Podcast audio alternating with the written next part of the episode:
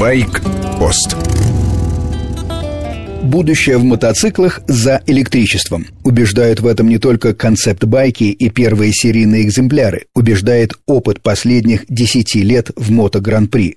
Важна мощность не на валу двигателя, а на заднем колесе, отдача обычного бензинового мотора на определенных оборотах, и чем больше ступеней в коробке передач, тем точнее можно подобрать обороты мотора к скорости на треке. Но каждое переключение – это короткий рывок на заднем колесе, а значит шанс потерять сцепление с дорогой и улететь с трека. Поэтому основная борьба за плавную регулировку мощности на заднем колесе. Недаром Honda потратила миллионы на разработку коробки передач SSG, бесшовное, если дословно, переключение передач. До сих пор полностью решить проблему не удается. На 9 тысячных секунды, но тяга прерывается. С электродвигателем все эти ухищрения не нужны, как и сама коробка передач. Электромотор готов совершать работу с первого оборота. Крутящий момент почти постоянный. Регулировка мощности плавная.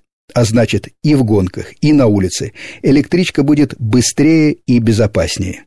Пора понять, электромотоцикл – это не альтернатива нынешним бензиновым мотикам, это их естественное развитие.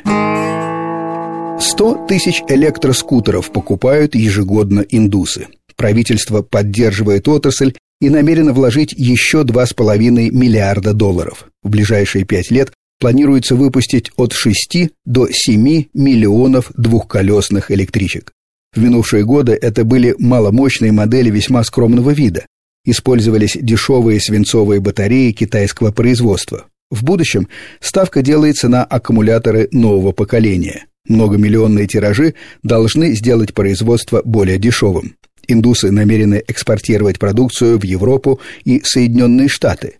Наступление зеленых дает дополнительный шанс индийскому экспорту.